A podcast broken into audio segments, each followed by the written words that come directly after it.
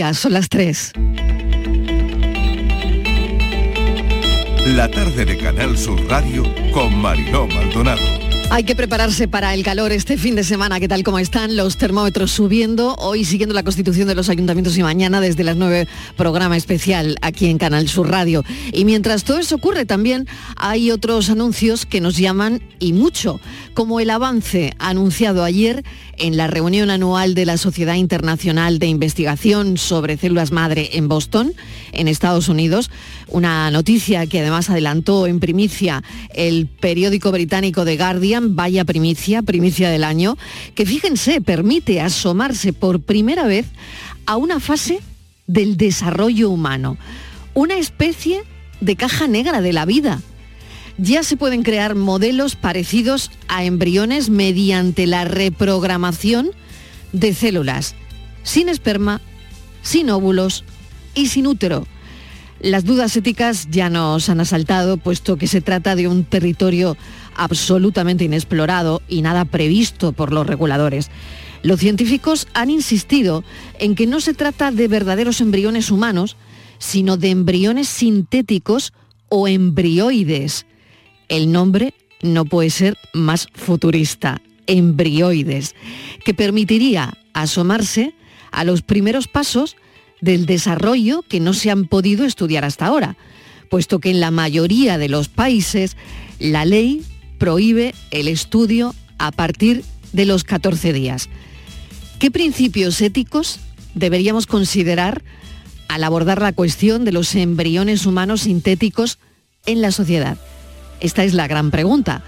El reto ético, desde luego, es apasionante, pero también inquietante porque lo mejor puede ser que haya alguien que se lo salte. Bienvenidos a la tarde.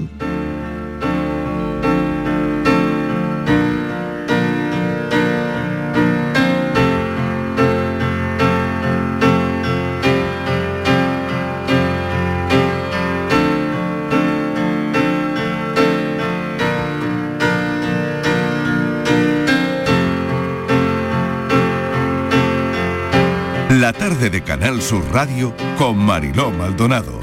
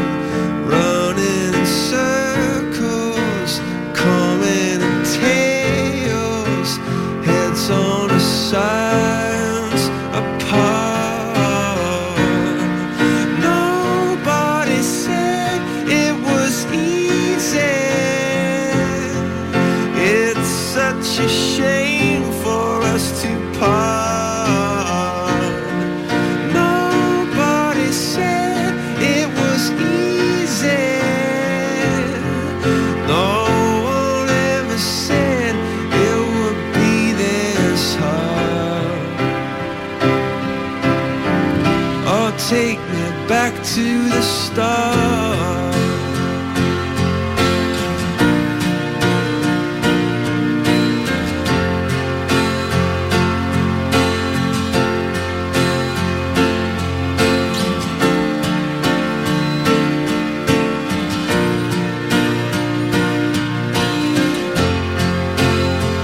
Y así arrancamos hoy con una de las canciones más icónicas de Coldplay a esta hora en la tarde de Canal Sur Radio. Vamos ahora con toda la actualidad. El domingo, oposiciones de educación en Andalucía.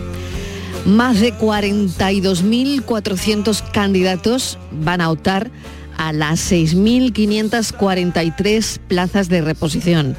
Plazas para acceder a los cuerpos docentes de enseñanza secundaria, de formación profesional y régimen especial. Como gran novedad de estas oposiciones, que el acto de presentación y la primera prueba se van a llevar a cabo em, el mismo día, algo con el que se agiliza y simplifica el procedimiento y se abaratan los costes para opositores y también para la administración. Vamos a hablar con Cristóbal Santiago, que es opositor, que el domingo se presenta para profesor de Geografía e Historia en Jaén. Y lo mismo que hemos hecho con la selectividad, queremos ahora hablar con estos opositores. Cristóbal Santiago, bienvenido. Gracias por atendernos. Hola, buenas tardes. Cristóbal, ¿cómo, están los, los ánimos ahora mismo? Pues la verdad que tranquilo, porque la conciencia está tranquilo, tranquila, que se ha trabajado todo el año y, y bien, con expectativas buenas pero nunca se sabe. Bueno, ¿cuánto tiempo llevas eh, luchando por la plaza? Cuéntame un poquito tu historia, esperando estas oposiciones. Cuéntame cómo ha ido. Bueno, pues es la tercera vez que me examino. Eh, la primera vez fue en 2018, mm, no hubo mucha suerte.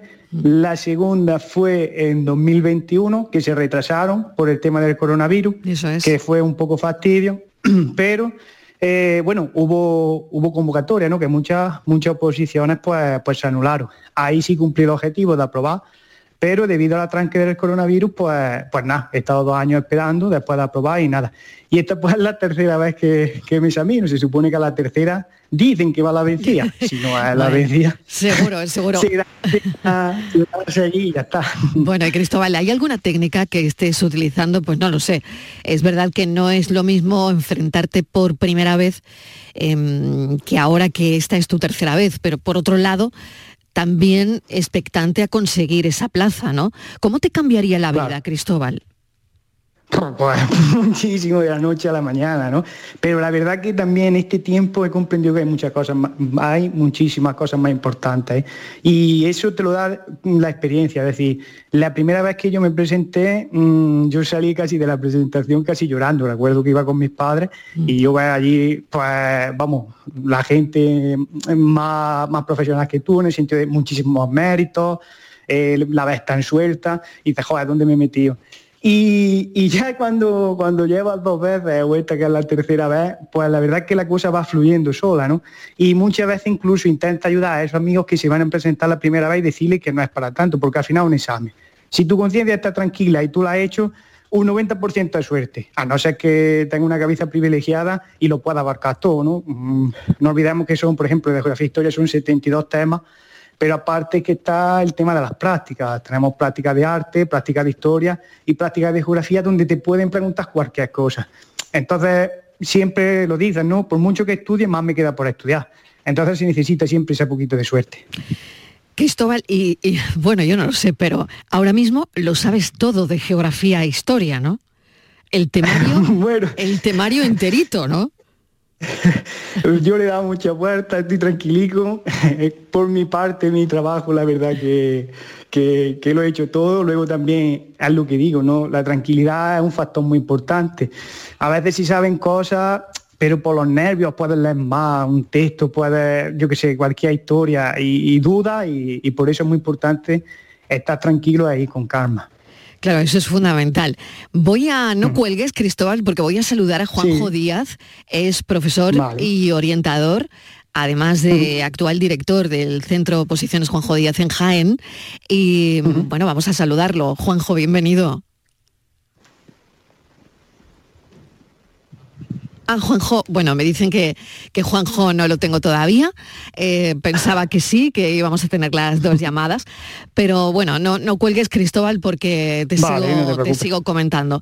¿Qué aspectos consideras tú clave eh, para tener éxito en, una oposición?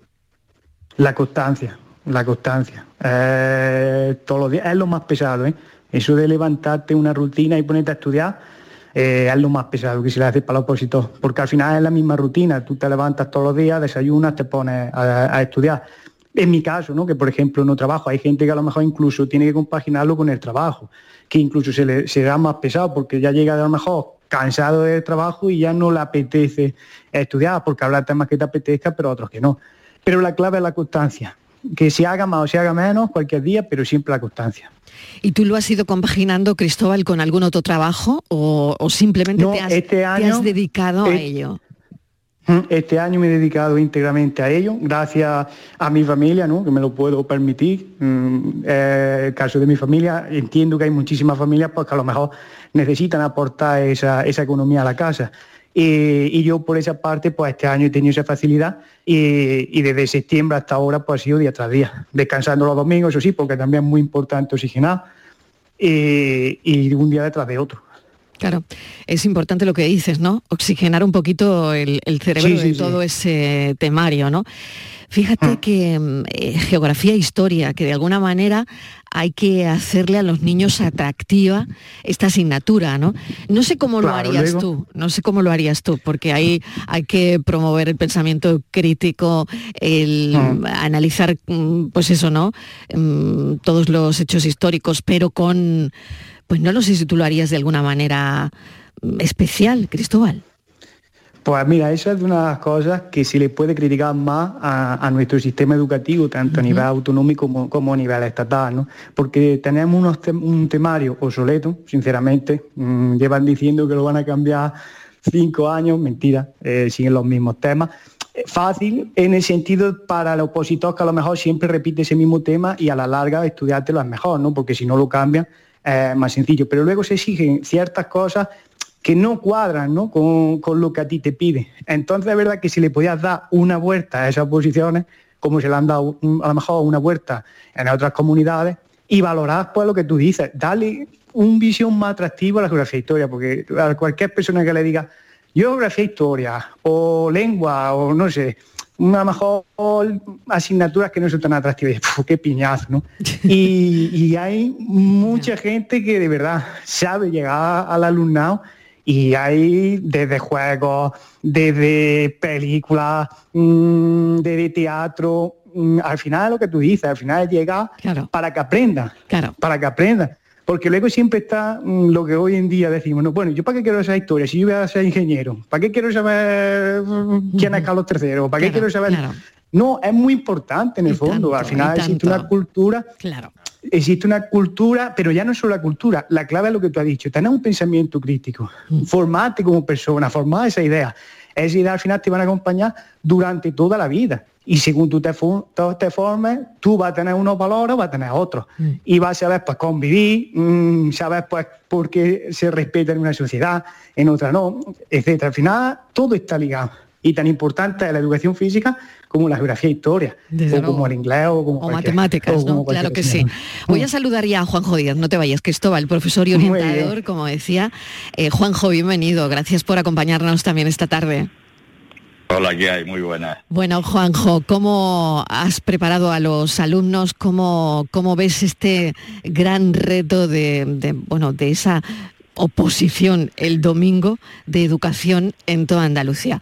42.400 candidatos y hay 6.543 plazas. Sí, sí, así es. creo que es un momento importante en la vida de los opositores.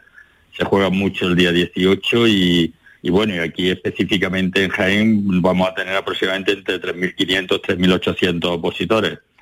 Yo considero que el número de plazas que, han ofertado la consejería, bueno, pues creo que es un número bastante aceptable. Siempre, siempre, por supuesto, se necesitan más y siempre es necesario, nos quedamos cortos, pero creo que es una cifra razonable y en la que y en la que aproximadamente 40 especialidades del cuerpo de secundaria, 6 del cuerpo de, sectores singulares de FP, 5 de Escuela Oficial de Idioma y, otras y otras aproximadamente 20 especialidades más de otros cuerpos, pues van a, van a, opositar esta, este domingo. Juanjo, ¿qué es clave para estar en los primeros 100?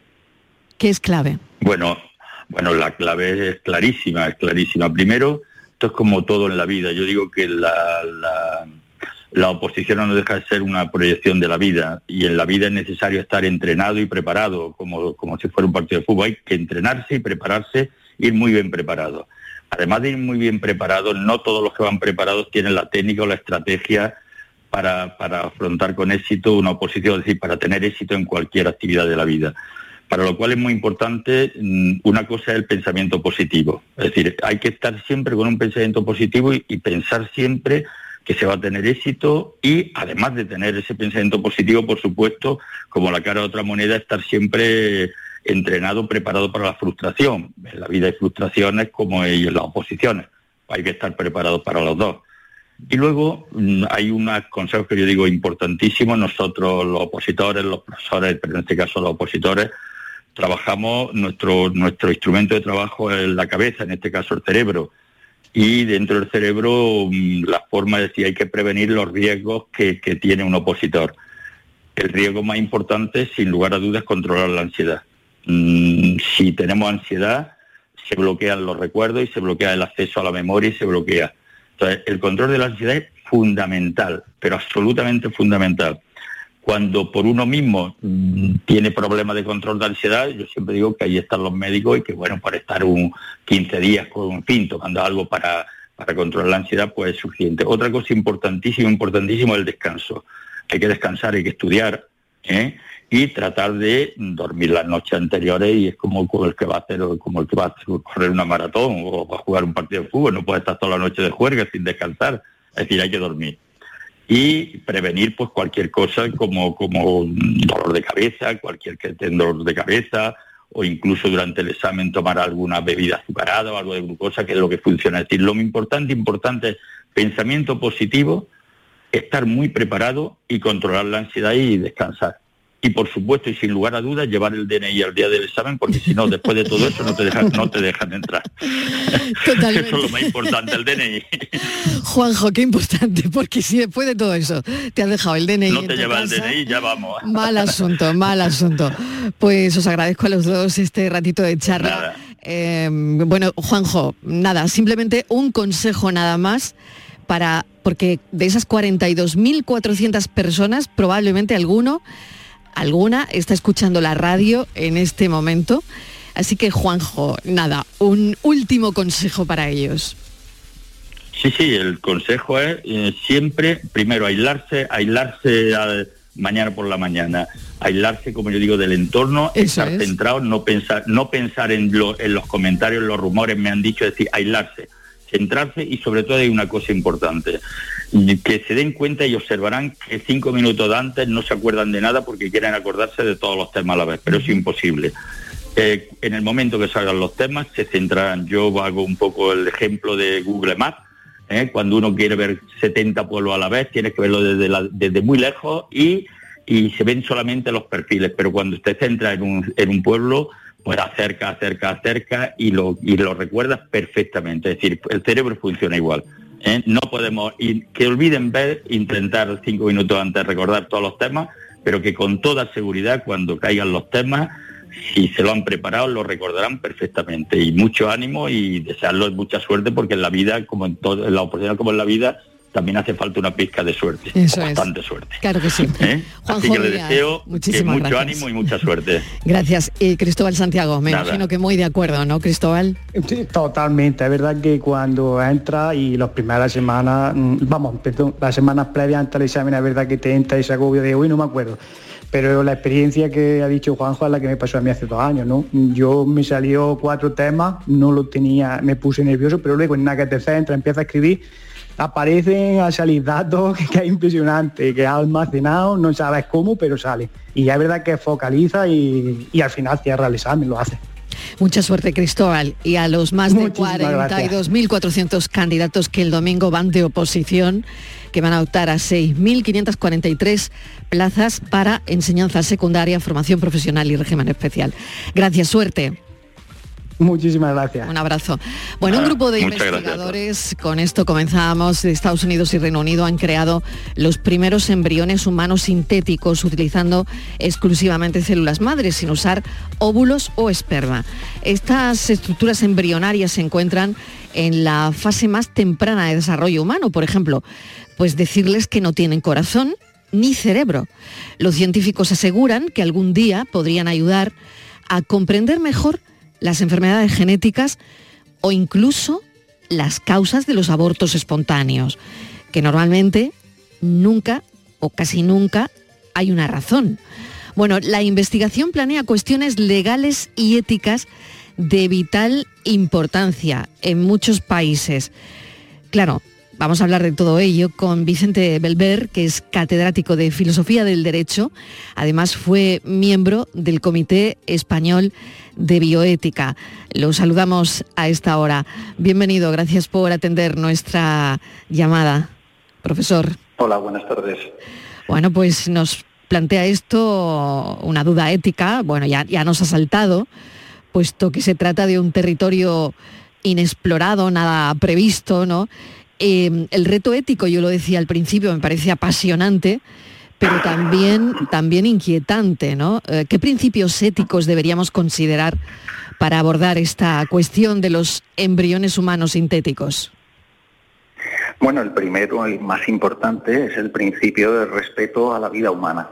Pero para ver en qué medida este principio podría quedar afectado por esta investigación que se ha anunciado recientemente, pues lo que tenemos que averiguar es con seguridad si nos encontramos ante estructuras embrionarias, como decías, o ante embriones sintéticos, porque no es lo mismo, no es lo mismo decir que hemos obtenido un embrión, es decir, una, eh, vamos, un ser humano en la primera etapa de su desarrollo que si se le deja evolucionar, pues puede alcanzar un estadio de adulto, a decir que estamos ante una estructura embrionaria que efectivamente puede manifestar eh, signos del desarrollo propiamente embrionario, que puede tener algunas características comunes con, los embriones, pero que no es propiamente un embrión. Entonces, si estamos en este segundo caso, como parecería que, que estaríamos, pues desde el punto de vista ético no plantearía más problemas. Eh, porque es un embrión humano, eh, le voy comentando poco a poco para entenderlo bien, porque es un embrión humano sintético. La palabra sintético es lo que determina todo ahora mismo, ¿no? En esa, en esa opción eh, que nos está planteando. la cuestión es si lo que se ha creado es un embrión humano aunque haya sido hecho sintéticamente, no por la fusión de los gametos, la fusión del espermatozoide y del óvulo, o si lo que se ha creado es otra cosa, algo parecido a un embrión, pero que no es un embrión. Y eh, eh, todo apunta a que estamos más bien en esta segunda hipótesis, es decir, ante una estructura embrionaria que puede resultar muy funcional para conocer cómo es el desarrollo embrionario en sus primeras etapas, pero que no estamos ante eh, un ser humano completo que eh, podría desarrollarse hasta llegar a ser adulto.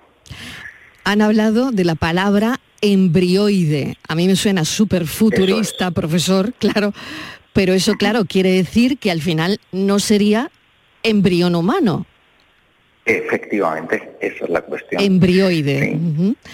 Claro, ¿cuál sería el límite ético? Porque me imagino que también lo habría, ¿no? Para la manipulación, para la modificación genética, incluso de estos embriones sintéticos. Porque claro, aquí se tiene que crear un marco legal, sí o sí, ¿no? Claro. A, eh, ver, eh, si tenemos claro que no estamos ante un embrión y por tanto que nos está violando el respeto a la vida humana, hay que ver otros aspectos. ¿Y qué otros aspectos? Pues dos particularmente. Eh, a dónde queremos llegar con ese conocimiento, porque evidentemente ese conocimiento nos va a aproximar mucho a el origen del, y el desarrollo de la vida humana. Y como bien decías, ese conocimiento puede servirnos bien para combatir enfermedades genéticas, pero también podría servirnos para dotarnos de unas características genéticas que ahora mismo no tenemos. ¿Es eso deseable o no?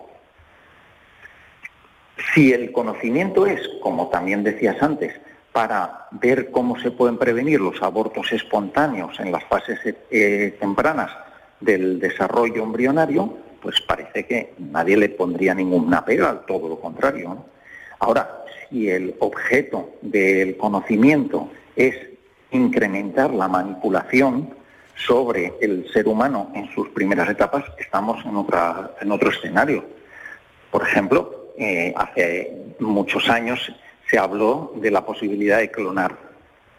Este conocimiento incrementa nuestras posibilidades de que algún día eso fuera posible.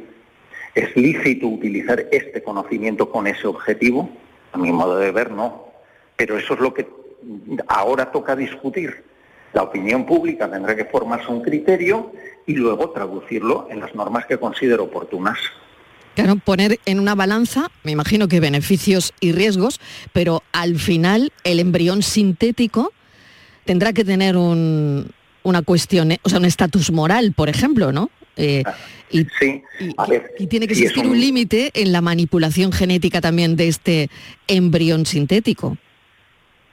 Sí, y, yo quiero pensar que no estamos tanto ante un embrión sintético como, como decías antes, ante una estructura embrioide. Y en ese caso, el estatuto moral es cualitativamente distinto al de un embrión.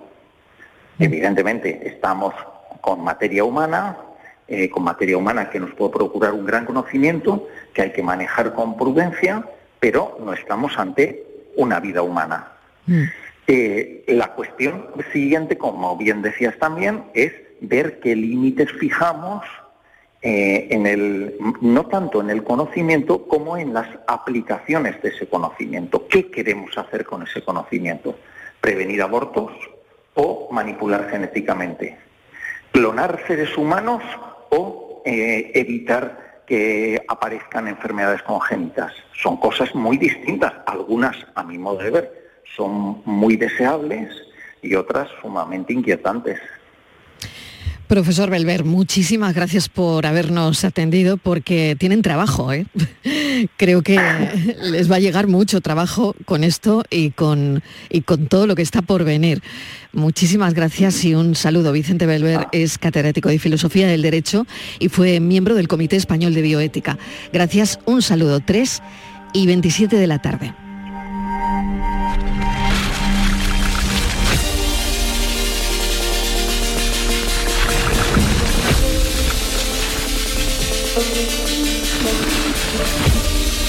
La tarde de Canal Sur Radio con Mariló Maldonado. También en nuestra app y en canalsur.es. Ya está aquí el verano, con sus playas infinitas, sus pueblos blancos y todo el tiempo del mundo para ti. Tiempo para hacer lo que tú quieras o no hacer nada de nada. Es tiempo de verano Date una alegría. Ven Andalucía. Campaña financiada con fondos FEDER, Junta de Andalucía. Este viernes en el Eurojackpot de la 11 por solo 2 euros hay un bote de 111 millones. Y tan tatara millonario porque con el Eurojackpot, el mega sorteo europeo de la 11, no solo te haces millonario tú, también tus hijos y los hijos de tus hijos y los hijos de los hijos de tus hijos. Compra ya tu Eurojackpot de la 11, que son 111 millones. Eurojackpot de la 11, millonario por los siglos de los siglos. A todos los que jugáis a la 11, bien jugado. Juega responsablemente y solo si eres mayor de edad. Los fines de semana nos despertamos en los mejores rincones de Andalucía para que conozcas su historia, su cultura, sus curiosidades, sus leyendas. Te invitamos a conocer una Andalucía llena de talento, hermosa, fascinante y única. Andalucía nuestra. Los sábados y domingos desde las 7 de la mañana en Canal Sur Radio con Inmaculada González. Más Andalucía más Canal Sur Radio. La tarde de Canal Sur Radio con Mariló Maldonado.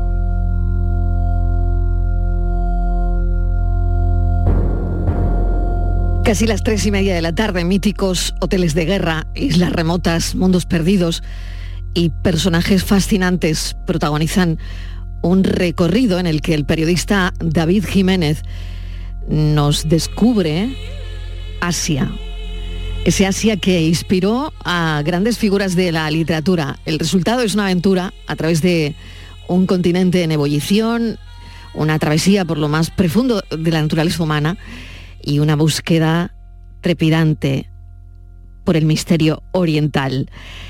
Ya saben que David Jiménez eh, pues, fue durante dos décadas corresponsal en Asia del diario El Mundo que ha trabajado como reportero en más de 30 países es autor del director, sus memorias sobre el año en el que dirigió el diario El Mundo, que también ha publicado Hijos del Monzón y que ahora nos llega con los diarios del opio.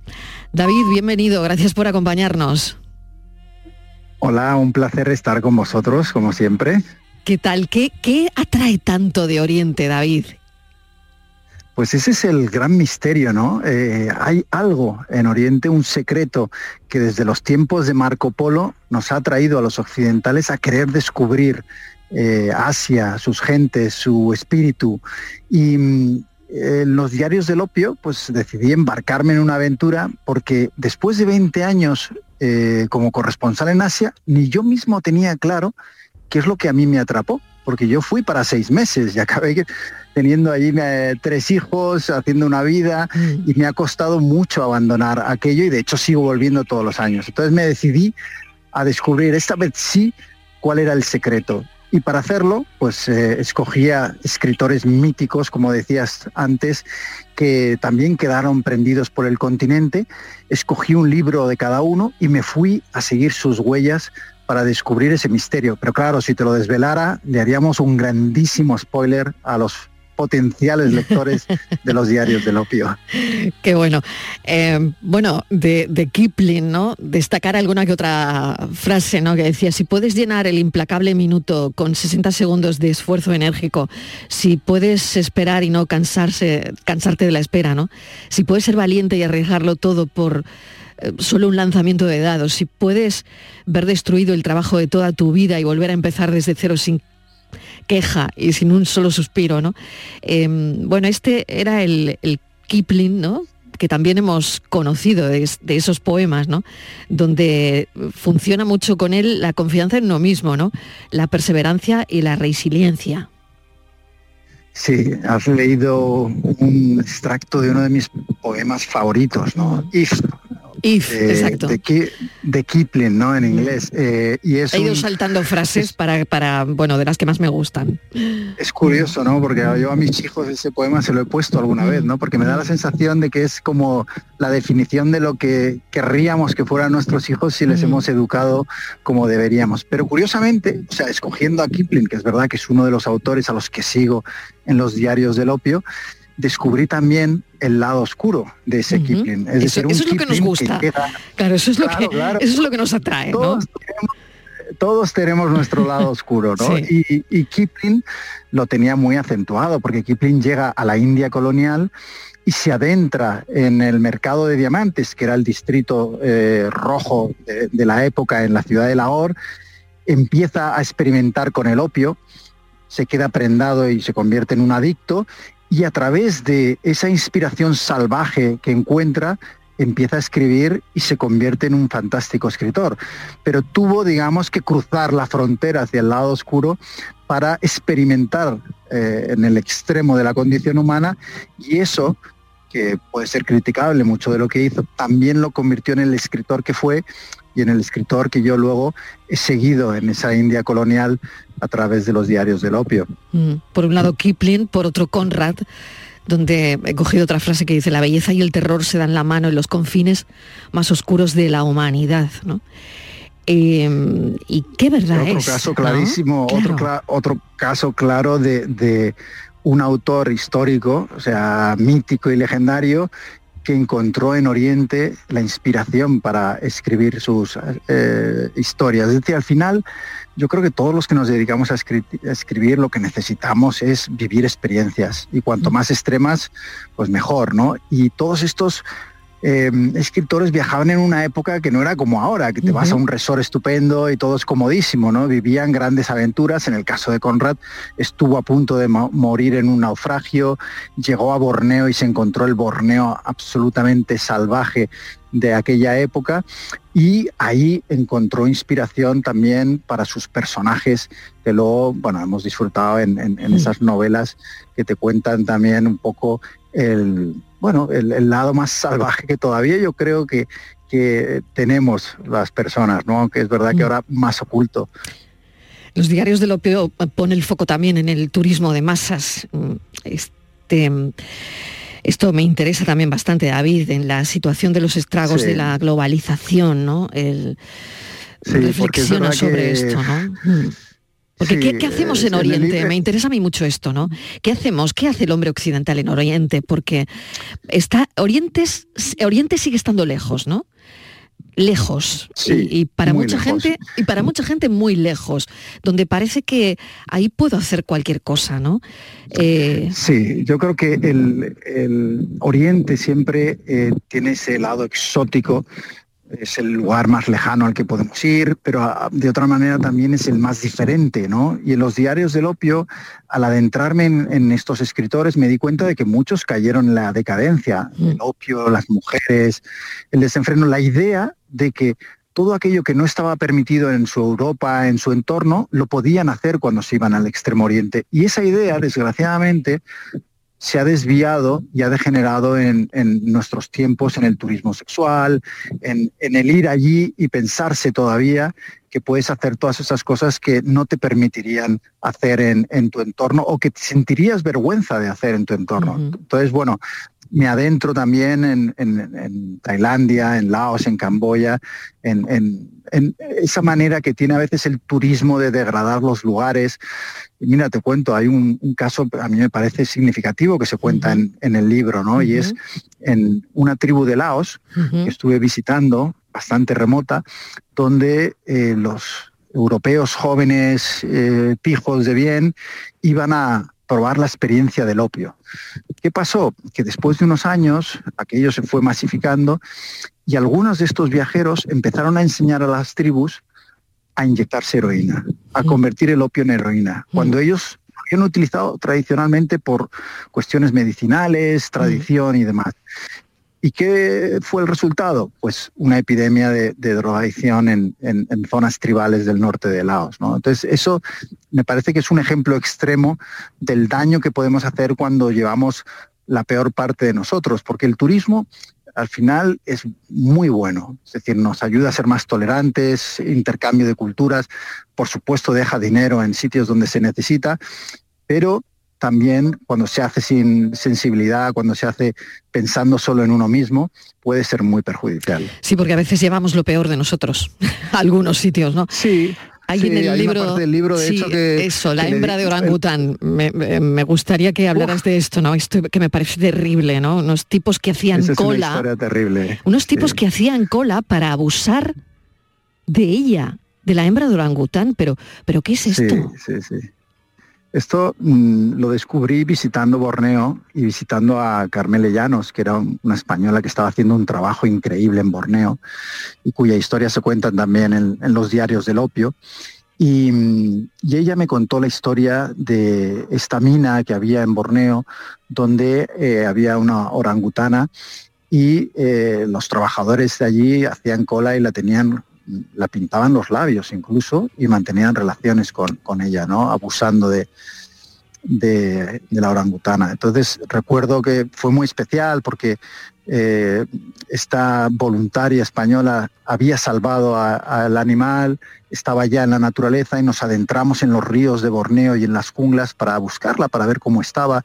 Y recuerdo la emoción cuando la encontramos eh, y digamos que la habían recuperado, es decir, que acabó en, una historia feliz lo que era dramático y, una prueba pues del grado de maldad ¿no? al que puede llegar el ser humano eh, sobre todo cuando no hay nadie o cree que no hay nadie que le pueda exigir eh, explicaciones o, no tenga que pagar consecuencias, que es lo que pasa a veces en estos lugares tan remotos como Borneo.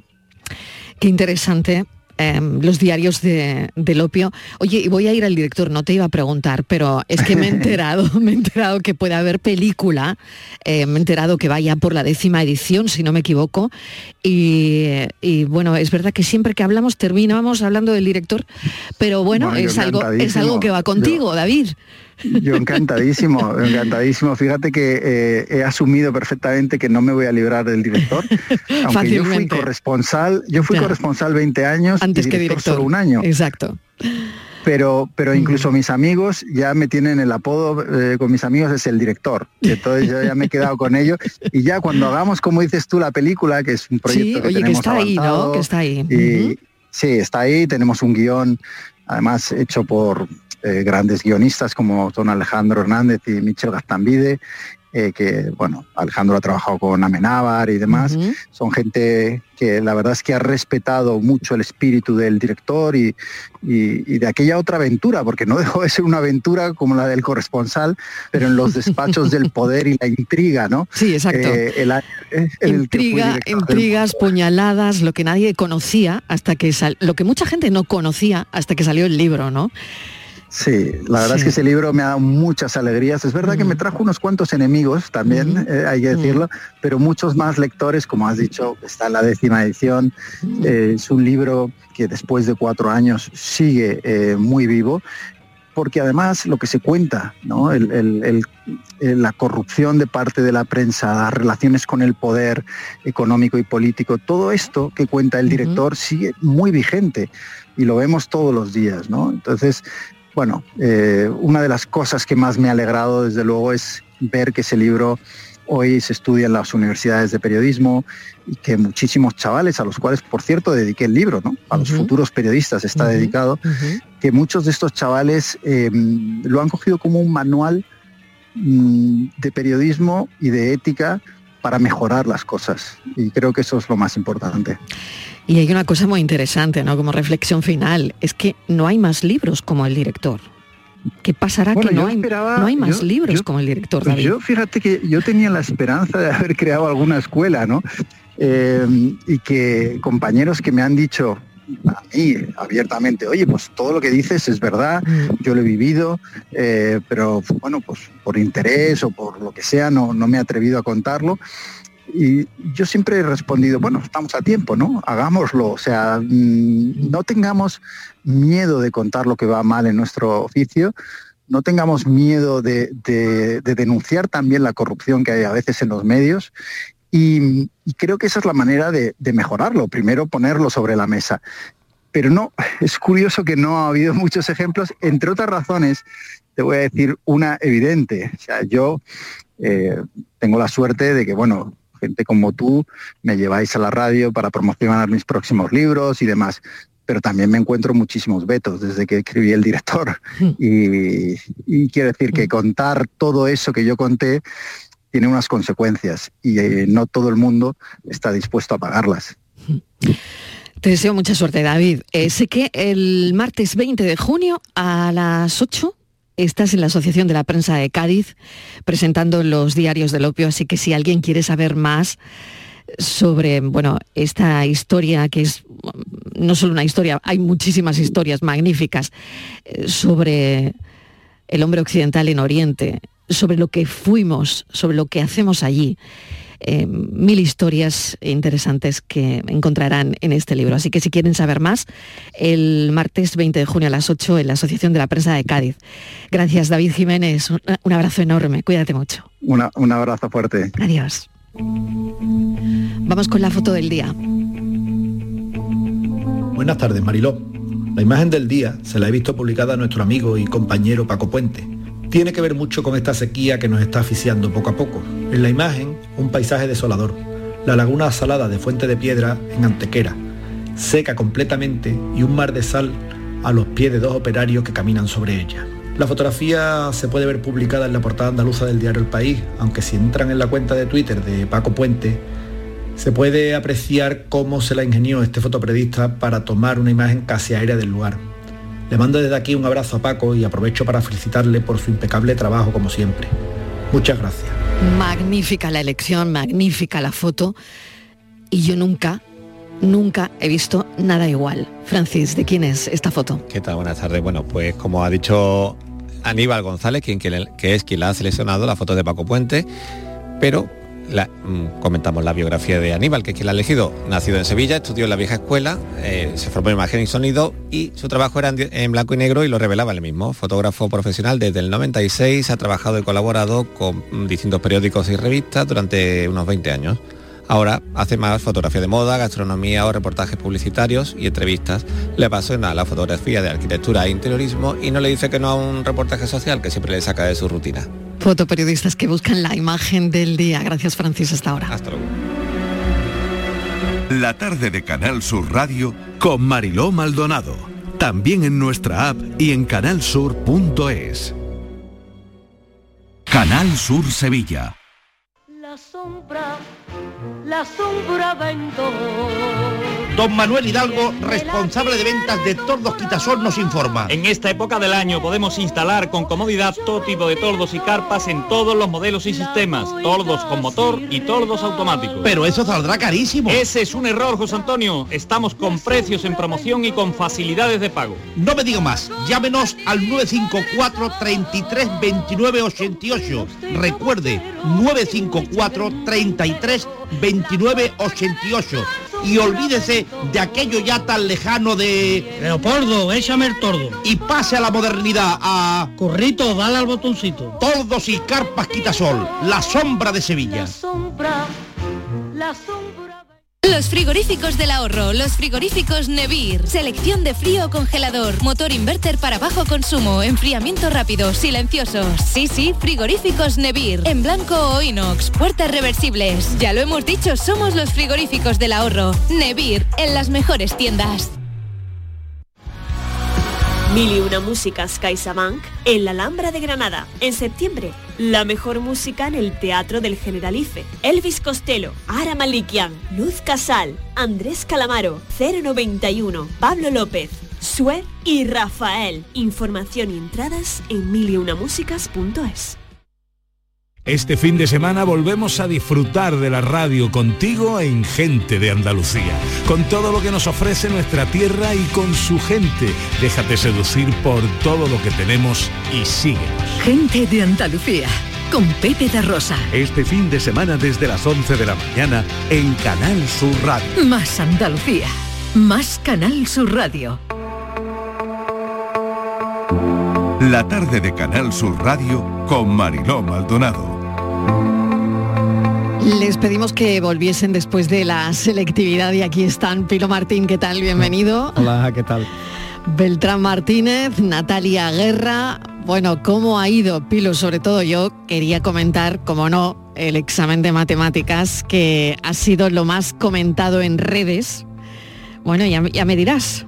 Ojalá lo hubiese hecho yo, eh, que, Que no se va a repetir, Que habrá además, oyentes ¿eh? que dudarán y yo no, yo no, yo ya la hice hace rato. Sí, sí, pero no, aquí están Beltrán y Natalia que Sí. vivieron eso. Yo les pregunté justo después y hay una cosa que, que también me sorprende mucho, claro, porque mi consuelo fue muy gracioso porque me dijo, todo el mundo llorando.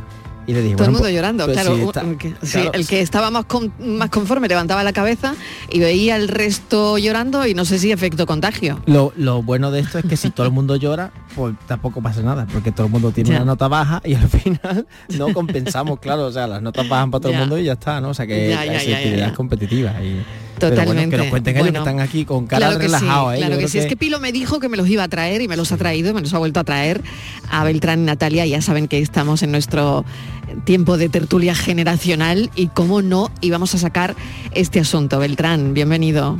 Hola, buenas tardes. ¿Cómo fue la cosa? A ver, ¿cómo ha ido? Podría haber ido mejor.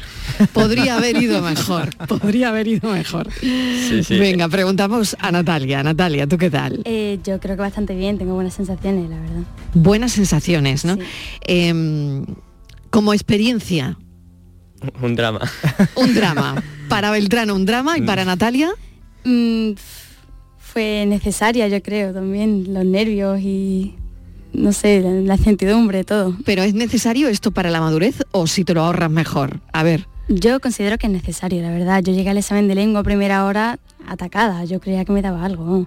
Yo no podía. Y luego ya es verdad que terminas el examen de lengua, que es el primero del primer día, y llegas a historia mm, tranquilo. Yo al menos llegué tranquila. Ya no era el primero, ya sabía lo que venía, ya me sabía la metodología, estaba más tranquila, la verdad. Beltrán está poniendo una carita de... pues Bueno, será- Beltrán, pues tú. este, para, para Beltrán es yo- todo lo contrario, el yin y el yang ahora mismo, ¿no? A ver, Beltrán, tus, tus sensaciones, esas que te salen ahora mismo del, de las tripas. Yo estaba tranquilo desde el primer examen. Sí, tú estabas tranquilo, que Natalia no era totalmente así, ¿eh? No, yo estaba súper nerviosa, sí. Todo lo contrario. Yo cuando vi a una niña desmayarse en nuestra clase del examen de matemáticas... ¿En serio? Sí. Sí. ¿En serio? ¿Hubo un desmayo? Hubo un desmayo en, el- en medio del examen. Sí. ¿Y En eso? medio del examen de matemáticas. Ostras, ¿y eso qué pasa entonces? Con esa chica Y a no puede ver- hacer el examen y ahora Se que le se repite el examen la semana Se que repite viene. la semana que viene. Ah, ¿sí? Sí. Vino una Madre médica mía. aparte que no podía continuar con el examen y... Ah, claro, porque hay un médico que Claro, certifica y tal, y que de paso le dio una bajada de tensión o... No lo sabemos, dice, empezó a marearse y, y se cayó del banco. Ostras, es que estas cosas pasan porque al final Madre mía. te estás jugando. Yo, yo hay una cosa que quería preguntarles porque Sí, yo la, adelante, re- Pilo. la recuerdo, pero claro, la recuerdo ya desde mi visión mm, un poco pasado, ¿no? Entonces Sí, sí. es como es un momento en el que ¿ahora qué? O sea, porque claro, en tu vida tú vas andando dando pasos. A mí se me ocurre solamente la jubilación. Bueno, ahora esperar la nota. Claro, ahora esperar la nota, pero es como que ¿Que ¿Cuándo sale? ¿El 22, creo? El 22 jueves, sí. El 22 ¿Habéis quedado jueves sale la nota. juntos o algo o no? ¿Todo Bueno, a mí me pilla de viaje. Ah, vale. de- ¿Y a ti, Beltrán, también de viaje? No, no me pilla de viaje y menos mal que no me pilla de viaje. que en casa, ¿no? Sí. Bueno, ahora esperan la nota, pero claro, llevan como una vida preparándose para esto, ¿no? Y es como de repente en dos días Sí. te ves en el abismo, tienes un montón de miedo, de incertidumbre, pero ahora le estaba preguntando, bueno, ¿y ahora qué? Y ahora se van de Interrail, se van de por ahí, ¿no? Sí, Pero exacto. Bueno, ahora un poquito de relax, ¿no? Sí, yo no me lo creo, la verdad. Yo ahora mismo estoy, me creo que todavía el lunes tengo clase y tengo que seguir, tengo que... una nueva vida, Sí, sí. Claro. o sea, eh, es Bueno. raro, la verdad. Es que se parte de algo ahora mismo mm, de otro cambio de etapa, ¿no? Y al final mm, la vida es eso, ¿no? Son, son etapas, mm, eh, bueno, un poco tópico, ¿no? Pero, pero es que es así realmente, ¿no? Sí, es un poco difícil de creer, yo creo. Que ahora todo lo que estamos haciendo, toda la rutina, el colegio, prepárate para la selectividad, ¿no? ahora estos últimos meses, y todo va a cambiar, las amistades, los profesores, todo, la rutina, todo. Y yo creo que una cosa también interesante que es la primera gran decisión que tomas en tu vida, porque es como, ostras, hasta este momento tus padres, tu madre, ¿no? Iba guiando de tus profes, ¿no? Y ahora tienes que decidir tú la carrera.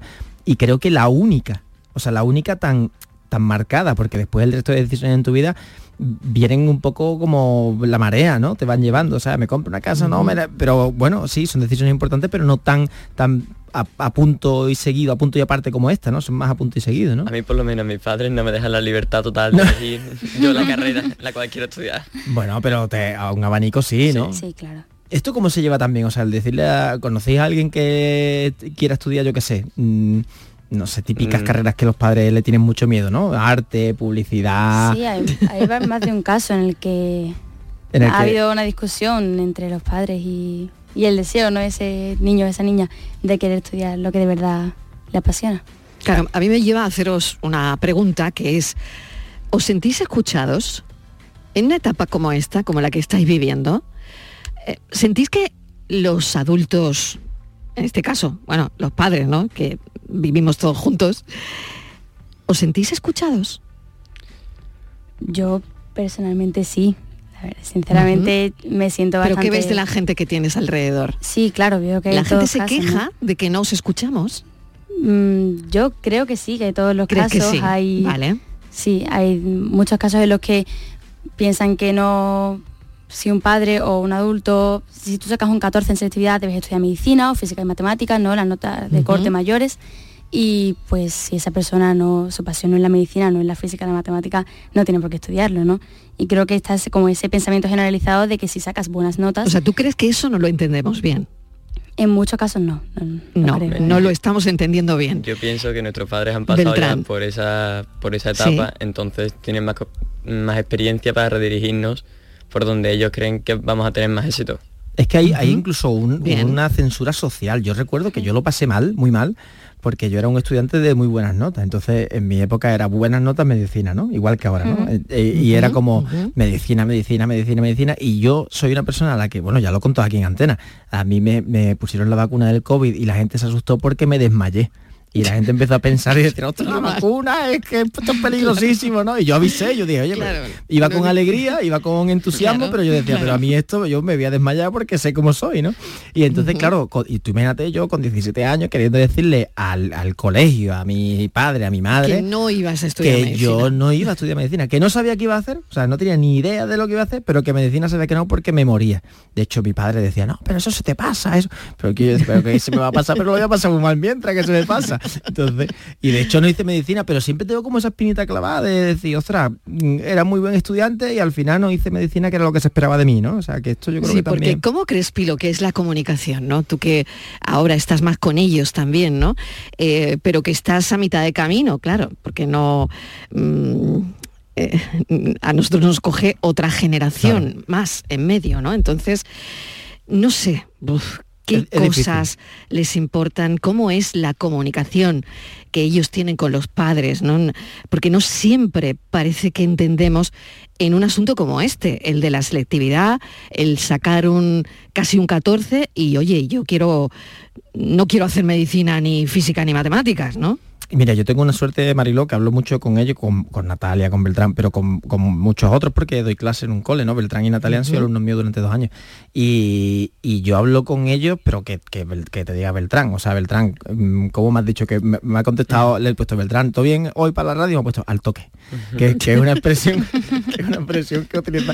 Y yo le he entendido, pero me refiero que yo juego al fútbol con Beltrán, Natalia se ha venido de viaje conmigo a una de esas historias, a lo mejor Beltrán, o sea, que tengo una relación con ellos mm, muy cercana. Y sé que hay una cosa que perdemos los más adultos, que es preguntarles más de una forma, pues como hacemos aquí. Es que eh, cuando tú decías, oye, ¿se os escucha con la selectividad? Tú ves, por ejemplo, los reportajes que se hacen en televisiones, en otros medios, ¿no?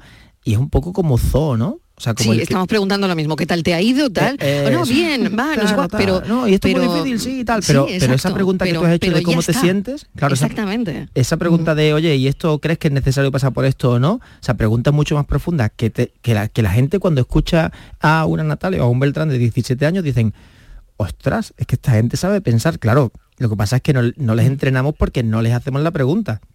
y, y yo creo que nos lo perdemos como adultos porque sí que están mucho más preparados de lo que creemos para que respondan. Hay otras cosas que no, ¿eh? pero mira, Beltrán, lo que te ha dicho. Bueno, mm, yo tengo que escuchar porque hay muchas cosas que no tengo ni idea y mi padre ya ha pasado por ahí. O sea, que ese temor muchas veces que tenemos de la juventud, la juventud es arriesgada para cosas que tiene claras, pero después es cagona, como somos todos y como seguimos siendo cuando tenemos más años, ¿no? De decir, ostras, y si me equivoco, porque ahora en su cabeza, claro, yo les he preguntado antes de entrar aquí, ¿qué carrera? Y los dos, lo primero que han hecho es pff, resoplar fuerte porque dice, y yo qué sé, ¿no? ¿Qué hago, no? O sea, Dependiendo, ¿no? Claro. Dependiendo. hay una cosa ¿Qué muy cosas? graciosa, Mar- Sí, sí, que te cuento rápido. Beltrán se ha Sí. hecho un LinkedIn ahora esta mañana para preguntarle a gente sobre carreras, ¿sabes? Porque está un poco como asustado y me estaba preguntando, pero esto ¿Y de qué te LinkedIn- dice la gente, No, Beltrán? Beltrán ¿Qué te dice la gente? esto es LinkedIn y foto, ¿cómo funciona? ¿no? Porque quería que fuese como un poco como TikTok, ¿sabes? Entonces era como... Sí, sí, pero ¿y qué te ha dicho la gente? No, no sé, ¿qué, qué dice la gente? Yo sé que el otro día, eh, pues es verdad que en casa se comenta que se mira mucho el TikTok para, para decidir. No sé si, no sé si es lo más adecuado. eh, porque he oído a uno en TikTok que ha dicho no sé qué de ADE. He oído que a otro que ha hablado sobre matemáticas en TikTok. ¿Es la forma o o es lo que hacéis? También otras cosas, pero Bueno. miráis mucho TikTok para ver qué para ver qué decide la gente. Yo me fui de TikTok para consejos para los exámenes de selectividad. ¿Ah, sí? Y no sé si ha salido completamente bien. no lo recomiendan, ¿no? Ya no lo vuelvo a recomendar. Hay otras fuentes más fiables que TikTok. Bueno, pero para la carrera sí, hombre, algún vídeo veis, ¿no? De gente Eh. que está en primero de ADE y que dice no sé qué, o de gente que... Pues yo, vamos, Sí, ¿no? Esto lo exploráis por ahí. Yo no he encontrado opiniones en TikTok tan frecuentes de carreras y tal, y por Sí. eso he querido intentar descargarme LinkedIn para ver si puedo encontrar. Las tuyas, ¿no? LinkedIn te parece como más serio para, para lo que tú estás buscando, ¿no? Sí. sí. Claro, pero mira- Natalia, ¿y en tu caso? Eh, En mi caso, mi fuente de información favorita yo creo que son los contactos, ¿no? Yo tengo una hermana mayor Sí. que está en tercero de carrera y mi favorito es preguntarle, ¿tú tienes a alguien que estudie esto? ¿Tienes alguna amiga que estudie esto? Y les pregunto, ya Ah, que bien. aprovecho que están estudiando y aprovecho para preguntar por su experiencia, cómo les ha ido, cómo lo ven. Y me parece que eso es bastante más fiable que TikTok. Si en un minuto, que es el que me queda, un minuto, que es el que me queda, tuvieseis que decir una carrera, ¿cuál diríais? Beltrán, en un minuto. Yo creo que me decantaría por análisis económico. Análisis económico, Natalia. Sí, yo también diría economía o ADE. Economía. Sí. Bueno, pues ahí está. han sobrado, mira, Pilo. Lo han tenido claro, Han ¿eh? sobrado 40, casi 50 segundos. Pues ahora suerte el 22 y que entren y que la disfruten y que no se decepcionen, que todo el mundo se decepciona cuando elige carrera y lo importante es tener vocación y hacer cosas fuera, que la carrera es importante, pero esto que nos escucha lo sabe, ¿no? Que De lo que hagas después... Detrás de la respuesta ha habido mucha premeditación. Sí, ¿no? Ah, bien, bien, bien. Muchas horas de TikTok, aunque no lo haya visto, ¿eh? Porque esto es... Beltrán Martínez, muchísima suerte. Natalia Guerra, muchísima suerte también. Pilo Martín, muchísimas gracias Muchas por gracias. traerlos. Un beso enorme. Hasta la semana que viene. Adiós.